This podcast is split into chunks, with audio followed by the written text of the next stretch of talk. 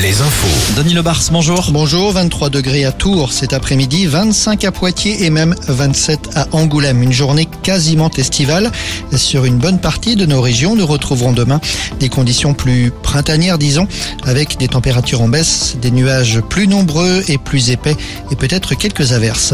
20 départements ont pris à ce jour un arrêté de restriction sur la consommation de l'eau.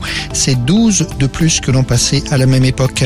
Près d'un an après les incendies de l'été en Gironde, le préfet a présenté le dispositif de lutte contre les incendies de forêt. Des caméras de surveillance seront implantées sur huit sites du département, huit sites sensibles.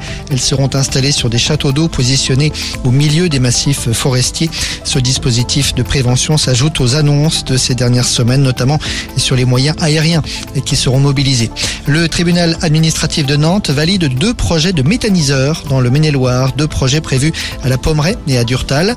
Des opposants saisi la justice. Les juges estiment que les protections environnementales sont suffisantes. 6,5%, c'est le taux de chômage actuellement en Europe. Le plus bas en Europe depuis au moins 25 ans, depuis le début des stats. En France, le taux est de 7,2% et donc supérieur à la moyenne européenne.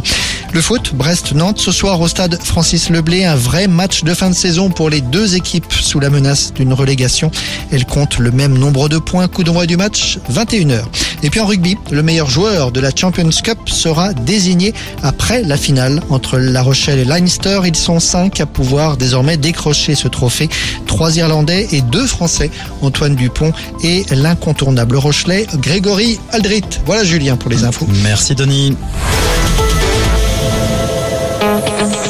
Toujours plus. Alouette.